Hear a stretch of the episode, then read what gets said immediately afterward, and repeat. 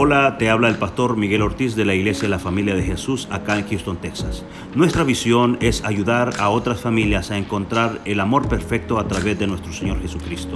Espero que disfrutes este bonito mensaje. Amén. Antes de iniciar, eh, la pastora le manda saludos. Mi mamá y mis hermanos están fuera visitando en Carolina del Norte el pastor la pastora, tenemos la bendición de tener varios ancianos, pastores, ángeles que cuidan de nosotros. Y ellos están tomando lista, a ver quién se quedó dormido por la hora, todo eso. No, son bromas. Pero eh, saludos se le extiende de parte de mi mamá y mis hermanos que están eh, visitando unos familiares en Carolina, no sé si el norte o el sur. Bueno, como verán, eh, el título de la prédica de esta mañana es No seas burro. Y créanme que lo digo y yo me pongo de primero. Yo soy el primer burro muchas veces. Eh, pero quería contarles una, una historia, una anécdota eh, que se cuenta. Es, en realidad es una canción eh, y que me encanta mucho. Tal vez la haya escuchado, pero si no, después le, le digo que la escuche. Cuenta la historia de que había un burro y este burro se hizo el burro más famoso de todos los burros. Imagínese como ser el enano más alto de todos los enanos. Se hizo el, burro más famoso de todos los burros. Dice que el burro llenaba salas de conferencia. Este burro eh, hacía eventos en estadios y llegaban burros de todo el mundo a ver este burro hablar. Habían eh, en el pasado, habían otros burros famosos en la historia, particularmente eh, se conocía la historia de un burro que le había llamado la atención a un hombre y le había dicho, párate porque allá hay un hombre que, con una espada desenvainada. Pero nunca en la historia de todos los burros había existido un burro que le llamara la atención a una multitud de humanos, no como este burro. Entonces todos los burros llegaban a escuchar qué es lo que este burro había hecho para recibir eh, las alabanzas de todos los seres humanos. Y el burro les contaba y les decía, yo entré cabalgando con cabeza en alto a aquella ciudad y todos los humanos me miraban. Y tan, tan, tan lentos que son los humanos, en vez de gritarme asna, o Asto me gritaban, Osana. Pero no, es que no saben mi nombre. Gritaban y decían, Osana, hijo de David. Por dentro yo decía, ni siquiera saben cómo se llama mi padre, pero bueno, Osana, hijo de David, y tiraban palmas al piso.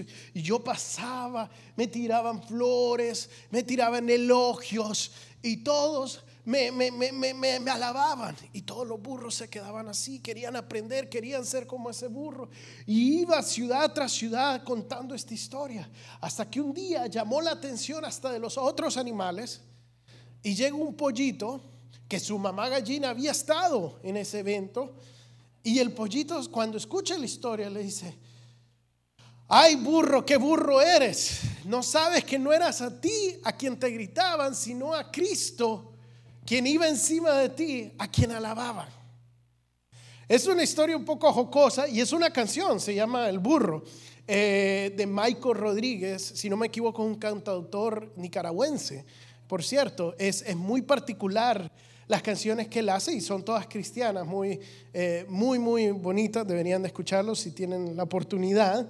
Eh, pero me, me, la, canción es tan sencilla, hasta parece una canción de niños, pero el, punto de esta canción es que muchas veces, o sea, nos parece chistoso o, ridículo, por así decirlo, pero la verdad, hermanos, que nosotros somos como ese burro. Pensamos que, que, que, la gente nos ve, nos vemos nosotros mismos y decimos, wow, qué bueno soy para esto, mira lo que he logrado, mira el carro que tengo, la casa, la familia, y la gente nos empieza a preguntar, mira, ¿cómo le estás haciendo? ¿Cómo hago eso?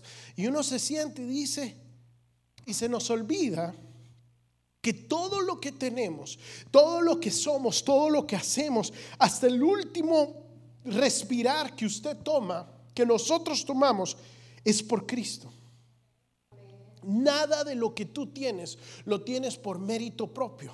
Nada de lo que tú has logrado lo mereces. Por mucho que el mundo te lo haga pensar, por mucho que el mundo te dé títulos o te diga, no te lo mereces, sino es la misericordia de Dios. Y cuando se nos olvida eso, somos burros.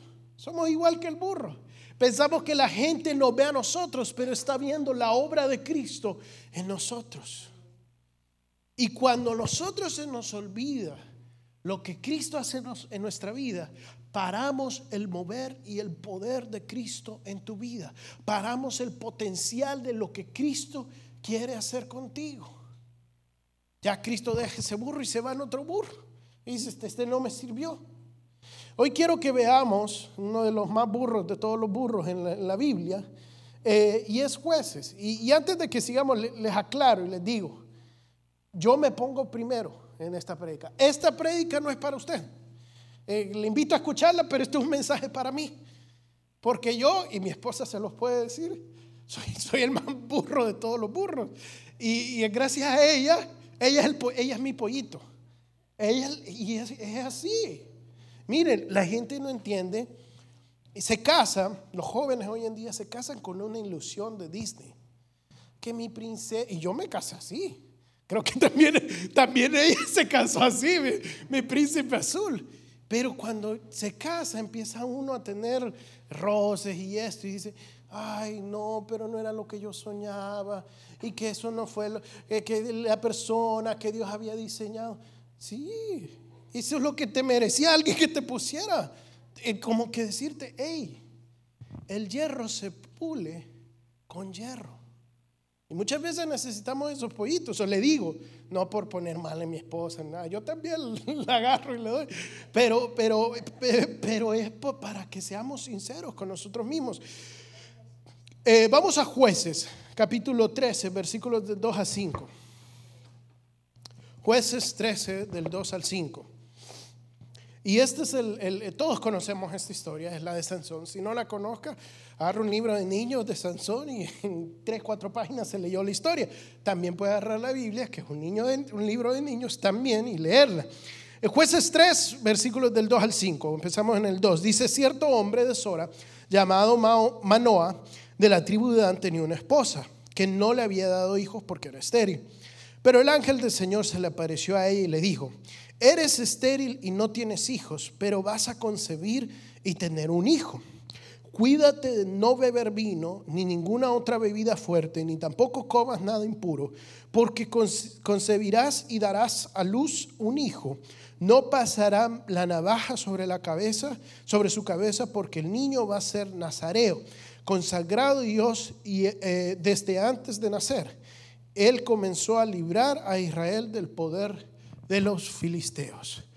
Dios aquí se le presenta a la mamá de, Sansón, lo que nosotros hoy conocemos como Sansón, y le da esta promesa y le dice, tú eres estéril, pero tú vas a, dar a luz a, a, un libertador. Pero este libertador va a ser nazareo, no nazareno, nazareo. Nazareno es el que viene de Nazaret. Nazaret significa brote, ¿sí? Eh, Nazareo es de Nazarí, que significa apartado. O sea, Dios le estaba diciendo a esta mujer, tu hijo es apartado para mí. Y esta era una promesa, era un voto, un juramento que una persona podía tomar con Cristo, a veces con, Dios, a veces se, hacía eh, temporalmente, pero en algunos casos particulares era algo permanente. Una de estas personas, Juan, Juan el Bautista, el otro Sansón.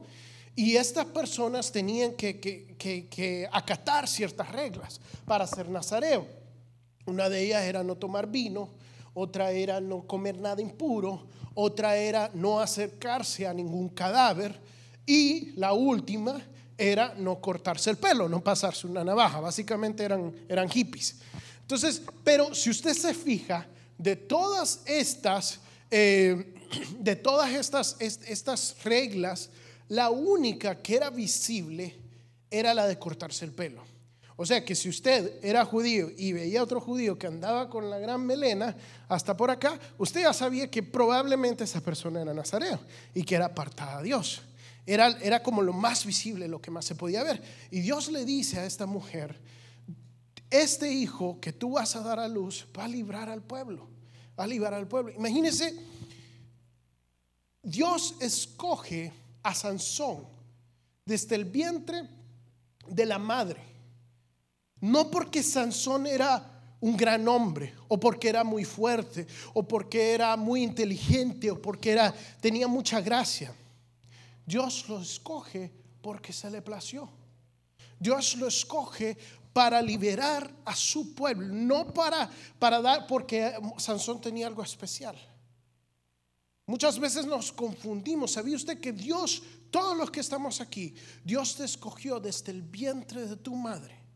Antes que tú tuvieses conciencia, Dios tenía un plan y propósito para tu vida. Pero no porque éramos buenos, porque en el vientre no, éramos nadie. Literal, ni sabíamos cómo nos llamábamos, no sabíamos nada. Pero Dios te escogió, no por algo bueno que tenías, sino para un propósito no para un propósito tuyo, sino para un propósito para la iglesia de Él. Él siempre nos escoge para el beneficio de su amada, su pueblo, así como lo hizo con Sansón. Antes de seguir, un dato muy interesante. Eh, el, el voto de Nazareo se podía tomar una mujer o un hombre. Tal vez no tiene mucho que ver con la prega, pero me pareció muy interesante.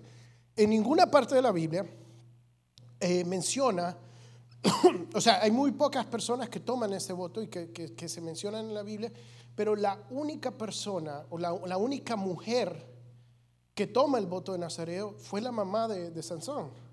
Vean el pasaje, dice que el versículo 4 dice, cuídate no beber vino ni ninguna otra bebida fuerte, ni tampoco comas nada impuro. O sea, ella tiene que tomar también este voto mientras está embarazada. Eso me pareció muy interesante, los comentaristas decían eso, pero ver que Dios, la mamá es algo muy importante en el crecimiento de este muchacho.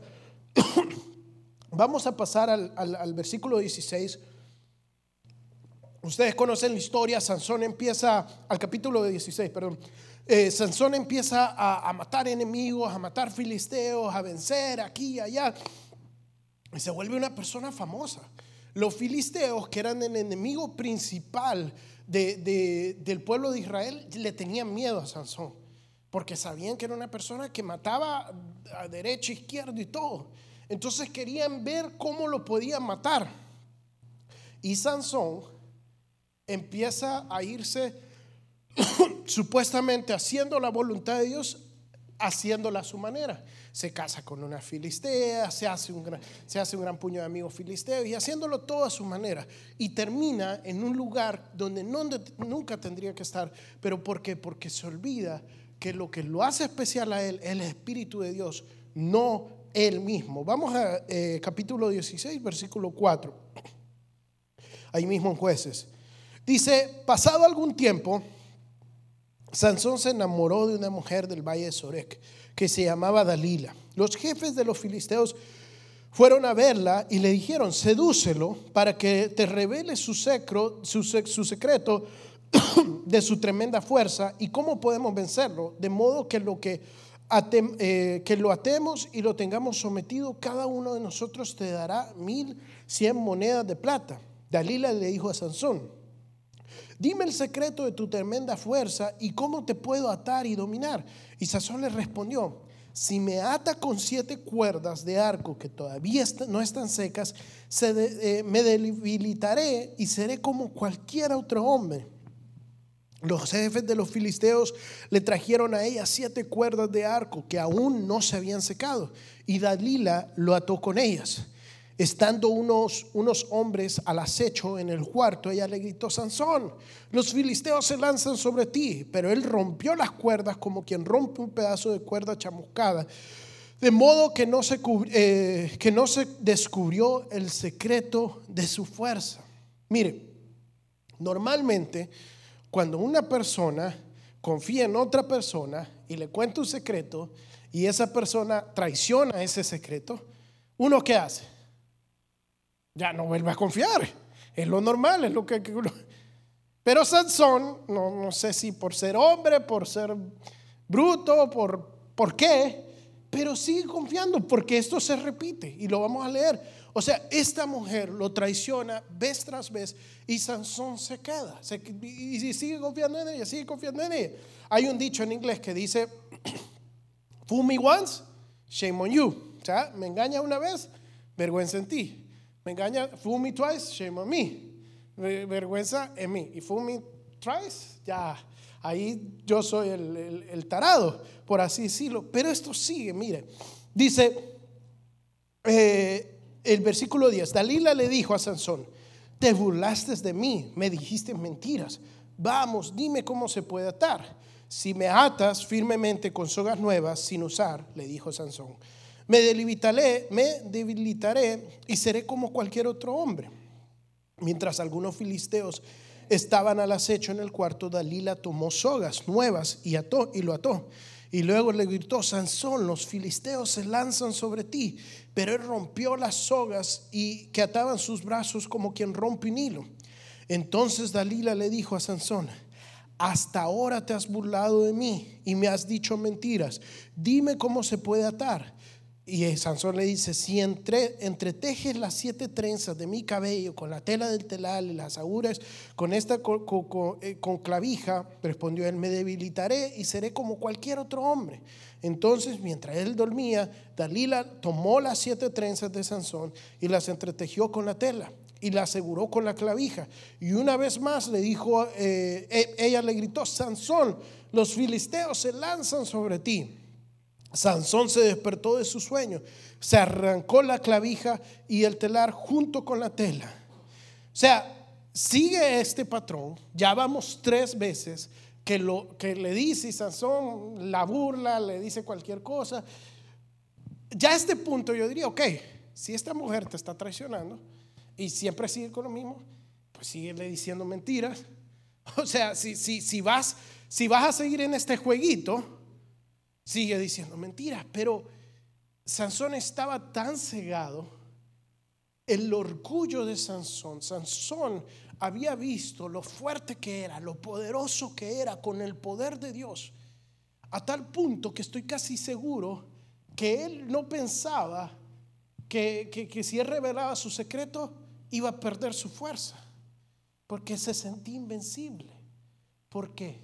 Porque se había vuelto igual que ese burro como que soy yo, yo todo lo puedo. Mire, seguimos, le dice, entonces ella le dije, le dijo, eh, ¿cómo puedes decirme que me amas si no confías en mí? ¿Cómo vas a confiar en ella si lo sigue, lo sigue traicionando? Pero bueno, ya van tres veces que te burlas de mí y aún no me has dicho el secreto de tu tremenda fuerza. Como todos los días lo presionaba con sus palabras y lo acosaban hasta hacerlo sentirse harto de la vida, al fin se lo dijo todo. Nunca ha pasado navaja sobre mi cabeza, le explicó. Soy nazareo, consagrado a Dios desde antes de nacer. Si se me afeitara la cabeza, eh, perdería mi fuerza y llegaría a ser tan débil como cualquier otro hombre. Cuando Dalila se dio cuenta de que esta vez le había confiado todo, mandó a llamar a los jefes de los filisteos y le digan, vuelvan una vez más, que él me ha confiado todo. Entonces los gobernantes de los filisteos regresaron con ella con la plata que le habían ofrecido. Después de hacerle dormir sobre sus rodillas, ella llamó a un hombre para que le cortara las siete trenzas. Así comenzó a dominarlo y su fuerza lo abandonó. Luego ella gritó, Sansón, los filisteos se lanzan sobre ti. Sansón se despertó de su sueño y pensó, me escaparé como las otras veces y me los quitaré de encima. Pero no sabía que el Señor lo había abandonado. Dijimos que Sansón había sido escogido para liberar al pueblo. Dios le había dado esta fuerza y como condición él era nazareo. ¿Qué significaba eso? Él no podía tomar vino, no podía comer nada impuro, no podía acercarse a cadáveres, ni siquiera si un familiar se le moría, él no podía ir al funeral de ese familiar eh, y no podía cortarse el pelo. Algo que nos saltamos acá en el capítulo, eh, los capítulos anteriores, es que esta no era la primera vez que Sansón violaba su juramento de Nazareo. Sansón había violado otras condiciones de ser nazareo. Lo que dice la palabra en los capítulos anteriores es que Sansón, camino a casarse, mató a un león. Y después se va, se casa, hay una gran pelea, mata a varios filisteos, pero después vuelve a ver a su esposa, va a visitar a esta esposa que se la terminan robando. Y cuando pasa, mire cómo es el orgullo, Cuando pasa, quiere ver su, su gran hazaña de matar a este león con sus manos. Y va y se acerca a ver si el león todavía está ahí. Y ahí está el cadáver del león. Viola ese juramento. Se acerca al cadáver del león y toma parte del león y se lo come. Yo, no, yo creo que no hay que ni preguntarlo ni estudiarlo. El león era un animal impuro. No era un animal puro. Él no podía comer eso. Había violado dos de las cuatro condiciones de ser nazareo. Y no solo eso, pero se lo dio también, se lo dio también de comer a sus padres. Pero en ninguna de esas ocasiones Sansón perdió su fuerza. Y cuesta entender un poco de dónde viene la fuerza de Dios porque nos cuesta entender la literatura. a la perspectiva de Sansón, Sansón no le miente a Dalila. él se miente a sí mismo cuando le dice lo que él pensaba que era la fuente de su fuerza. Dalila le dice, dime, dime cuál es la fuente de tu fuerza. Y Sansón le dije, nunca me han cortado el cabello. Si me lo cortas voy a perder mi fuerza. Dalila hace todo eso. ¿Y qué es lo que sucede? Vamos a leer este versículo otra vez. Versículo 20. Dice, luego ella gritó, Sansón, los filisteos se lanzan sobre ti. Sansón se despertó de su sueño y pensó, me escaparé como las otras veces y me los quitaré encima pero no sabía que Dalila le había quitado, le había cortado el cabello y ya no tenía fuerzas. No dice eso, ¿verdad? Dice, mas no sabía que Dios la había abandonado. Sansón pensaba que su fuerza estaba en su cabello.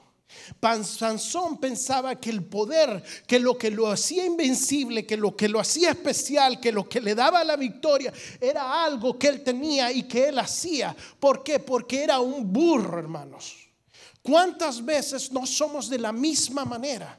Que pensamos que lo que hacemos, que lo que decimos, porque predico bonito, porque tengo eso, porque tengo lo otro, porque el hermano me dice, porque es por esto es que Dios me usa. Porque me visto de esta manera, porque hablo de esta manera, porque escucho solo esto. Y pensamos que eso es lo que nos está justificando y que eso es lo que nos está apartando para Dios. Pero lo único que te hace especial a ti es que Dios te escogió y que Dios por su gracia hace descender tu poder. Que Dios por su gracia te da la victoria sobre tus enemigos. Que Dios por tu gracia cuando te hace falta Él provee y sobreabunda sobre tu vida. No por nada especial que tú hayas hecho. Pero si dejamos que el orgullo llene nuestras vidas, no, te sorprendas cuando estés con una Dalila, cuando te metas en un problema que, que deberías de, verlo venir. Te están diciendo, por allí no es, ya te, te fue mal una vez, te fue mal dos veces, te fue mal tres veces. Aprende, pero nuestro orgullo nos hace pensar que somos invencibles. Se nos hace olvidar escuchar la voz de Dios. Y terminamos así, hermanos. Terminamos apartados del Señor. Y no importa que tú sigas con tu voto a Nazareo, que tú vengas todos los días a la iglesia, si te apartas de Dios, se aparta lo que te hace diferente a todo el mundo. Miren, eh, dice así el versículo 21. Entonces los filisteos lo capturaron, le arrancaron los ojos y lo llevaron a Gaza. Lo sujetaron con cadenas de bronce y lo pusieron a moler en la cárcel. O sea, este hombre ya estaba cegado por su propio orgullo. Lo que estaba pasando espiritualmente se refleja en lo natural. Siempre es así. Siempre lo que te pasa en lo espiritual se va a reflejar en lo natural. Pero en cuanto le cortaron el cabello, eh, perdón, en cuanto le cortaron el cabello, versículo 22, empezó a crecerle de nuevo. Los jefes de los filisteos, versículo 23, se reunieron para festejar y ofrecerle un gran sacrificio a Dagón su Dios, diciendo, nuestro Dios ha entregado en nuestras manos a Sansón, nuestro enemigo. Cuando el pueblo lo vio, todos alabaron a su Dios, diciendo, nuestro Dios ha entregado en nuestras manos a nuestro enemigo, al que asolaba nuestras tierras y multiplicaba nuestras víctimas. Cuando ya estaban muy alegres, gritaron, saquen a Sansón para que nos divierta. Así que sacaron a Sansón de la cárcel y le sirvió de diversión. Cuando lo pusieron de pie entre las columnas, Sansón le dijo al muchacho que lo, llevara, eh, que lo llevaba de la mano, ponme donde pueda tocar las columnas y sostiene el templo, que sostienen el templo para que pueda apoyarme en ellas. En ese momento el templo estaba lleno de hombres y mujeres y todos los jefes de los filisteos estaban ahí. Y en la parte alta había tres mil hombres y mujeres que se divertían a costa de Sansón. Entonces Sansón oró al Señor y le dijo, oh soberano Señor, acuérdate de mí, oh Dios, te ruego que me fortalezcas solo una vez más y déjame de una vez por todas vengarme de los filisteos por haberme sacado los ojos. Y luego Sansón palpó las dos columnas centrales que sostenían el templo, se apoyó contra ellas, de mano, la mano derecha, la mano izquierda sobre la otra, y gritó, muera yo junto con los filisteos. Y luego empujó con todas sus fuerzas el templo y se vino abajo sobre los jefes y sobre toda la gente que estaba ahí. Fueron mucho más los que Sansón mató al morir que los que había matado en vida. Amén. So, este hombre, Dios básicamente lo quebranta lo humilla completamente. Lo que él pensaba que lo hacía especial, lo pierde todo. Y es cuando pierde todo que entiende verdaderamente el poder de Dios en su vida. ¿Sabía usted, hermanos, que el obstáculo más grande para que Dios haga la obra que quiera hacer en tu vida eres tú mismo? Dice, dice la palabra que nosotros somos vasijas de barro con tesoros. Los otros, como tal, el barro, el lodo, lo que somos, no es lo importante, es lo que está dentro. Y mientras nosotros estemos, seamos parte y queramos introducir nuestra humanidad, vamos a detener lo que Dios quiere hacer. Sansón había matado a mil filisteos. Capaz que fue el judío que más destruyó enemigos de Dios. Pero nunca pudo realizar su potencial, sino hasta su muerte. ¿Por qué? Porque Dios había quebrantado. Era cuando Él estaba dispuesto a morir a sí mismo, a sacrificarse a sí mismo, que Dios lo pudo usar. Nosotros vivimos, hermanos, en nuestro mundo con nuestras metas, con, nuestra familia, con nuestro trabajo y, y, queremos hacer y deshacer y se nos olvida que todo lo que tenemos es porque Dios te lo ha dado. Y el día que Dios te lo quiera quitar, te lo va a quitar. Pero eso no es lo que Dios quiere para tu vida. Dios quiere darte aún más. Pero estamos tan enfocados en lo que nosotros tenemos que no pensamos en lo que Dios quiere. Es como un niño cuando, cuando uno tiene eh, eh, un, juguete, un pedazo de basura, muchas veces uno quiere darle un juguete algo hermoso y él no lo quiere. ¿No ha visto eso? Usted le da a un niño eh, un juguete y lo ignora. Tal vez un juguete el mejor, el más bonito, y se pone a jugar con la, con la basura. ¿Por qué? Porque, porque es niño y muchas veces somos así. Tenemos basura en la mano, queremos seguir con nuestra basura y Dios tiene algo mucho mejor para ti. Pero no, nuestro orgullo nos dice mi basura es mejor. La manera de hacer mis cosas e, e, es así. Y yo soy así. Y Dios me va a bendecir así. Burro. Burro, porque no hay otra palabra. Miren, me preocupaba tanto eh, ver lo que pasó, no lo que pasó en eh, Asbury, sino ver la iglesia. No tanto la iglesia, pero los líderes de la iglesia. Porque es algo hermoso lo que estaba sucediendo en esta universidad. O sea, eh, ver el mover del Espíritu Santo, poder ser parte. Mire, si yo, si yo no estuviera casado, no tuviera, no tuviera responsabilidad, yo dejo todo y voy. Porque yo quiero ver qué está pasando. Yo sé, Dios es el mismo Dios en todas partes, en Houston y eso. Pero si yo puedo ir adoptar un poco de eso y traerlo acá, yo voy. La cosa es que tengo, tengo compromiso, no puedo levantarme e ir y además ya, ya estoy viejo y dice que uno llegaba ahí que le decía, no, esto no es para los viejos, esto es para los jóvenes. No te rías, Mónica, que a vos tampoco te hubieras dejado pasar. Está vieja también. Pero, pero lo que, lo que me preocupaba tanto de este movimiento, mire, era tan, tan, tan particular porque no era algo que era liderado por, por, por T.D. Jake, por Joel Austin, por Bethel, por nadie. O sea, no había ninguna personalidad. Era simplemente un movimiento de, entre ellos, estudiantes. Y Dios se había derramado de una manera. Y lo que empezó a salir fue la iglesia, los líderes de la iglesia, criticando. Que no, que bueno, que la gente que, está yendo para allá, en vez de enfocarse en las iglesias, que la gente lo que hace es seguir movimientos y que, que, no, no, tiene que enfocarse en esto. Que yo escuchaba eso y veía y, veía que otros, otros cristianos ponían cosas criticando y analizando y que si esto y defendiendo y esto. Y, y decía, wow, lo mismo hacían los fariseos con Jesús. Todos los judíos no vinieron al Shabbat por irse, no vinieron a la sinagoga al Shabbat por irse al desierto a escuchar a ese loco. Hermanos, tengamos cuidado de que no seamos los fariseos de nuestra época, de que la, iglesia, estas cuatro paredes, encerremos al Señor. Porque Dios se va a mover como Él quiera, cuando Él quiera y donde Él quiera. Y tú no puedes controlar a Dios.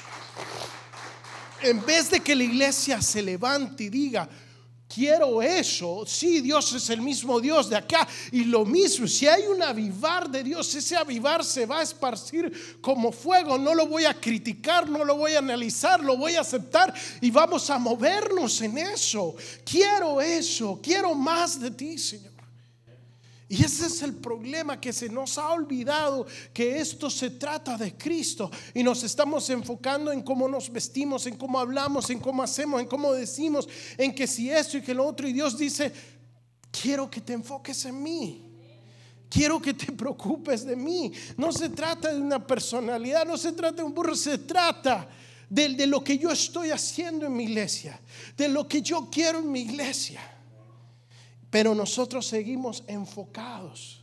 Mire, mi papá siempre decía algo y, lo he estado eh, digeriendo bastante últimamente. Y, él decía, siempre decía, la vida es un balance. Eh, entonces, o sea, hoy en día que tengo mi familia, trabajo y responsabilidades, todo, y, y la iglesia y todo, y es como que, ¿dónde está el balance? O sea, y lo decía para todo, no solo en, el balance de la vida, sino el balance de los extremos y esto y lo otro.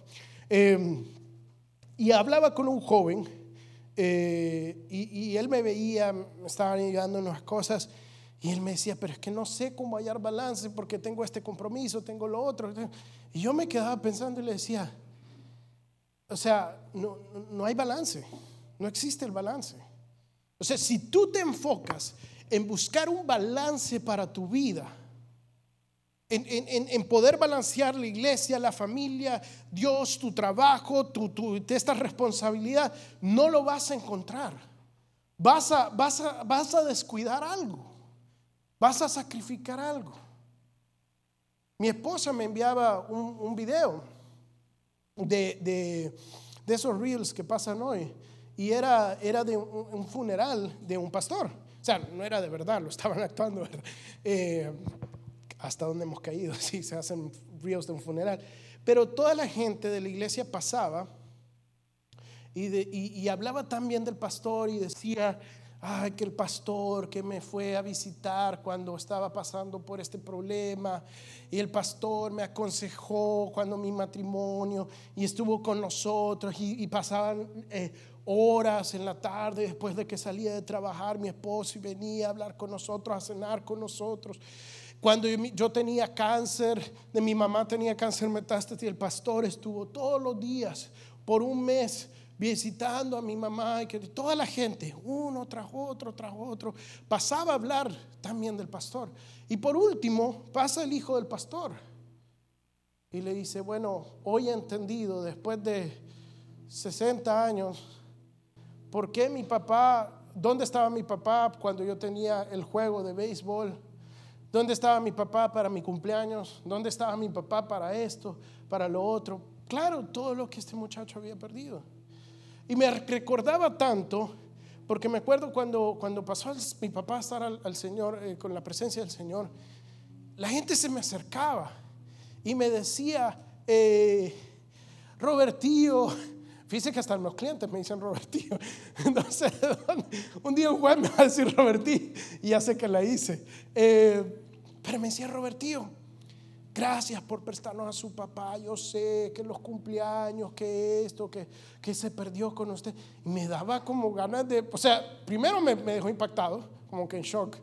Y segundo, yo me decía, yo no sé qué persona conoció a esta persona, porque, o sea, me daban ganas de pararle y decirle, no sé de qué me está hablando. Porque yo nunca experimenté eh, la ausencia de mi papá. Antes que mi papá fuera pastor, yo experimenté la ausencia de un padre. Porque estaba tan enfocado en trabajar, en sacarnos adelante, los estrés, esto. Pero cuando mi papá se unió, se hizo pastor, olvídese.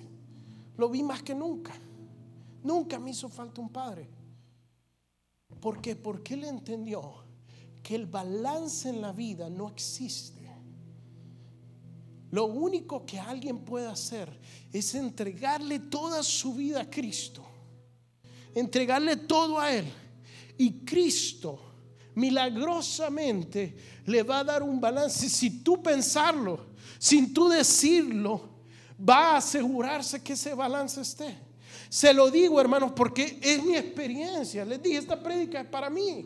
Esta es mi experiencia. No sé cómo balancear mi vida. Y Dios me agarraba en la oreja y me decía, estás mal. No se trata de buscar un balance, se trata de buscarme a mí, de ponerme a mí primero. Y Dios va a dar un balance, algo que tú no has podido descansar. Se lo digo por qué. Porque hasta que no entendemos que tenemos que entregarle todo a Él, que tenemos que morir a nuestra carne, morir a nuestros sueños, morir a nuestros deseos, morir a tu familia, morir a tu trabajo y dárselo todo a Él es que verdaderamente podemos experimentar el poder de Dios. Es que verdaderamente tus hijos, tu esposa van a poder empezar a vivir una vida plena en Cristo. Es cuando estamos sin ojos, sin pelos, sin nada, pero dispuestos a morir. Es que Dios te va a dar la victoria más grande en tu vida es que Dios va a hacer lo que tú ya no puedes hacer. Lo va a hacer Dios. Te invito a que te pongas de pie y vamos a adorar al Señor, vamos a cantarle. Deseo que disfrutes este bonito mensaje. Nuestros servicios generales son los miércoles a las 7.30 pm y domingos a las 9 y 11 de la mañana. Nuestra dirección es el 14935 de la Ligia Road, Houston, Texas 77060. esperamos.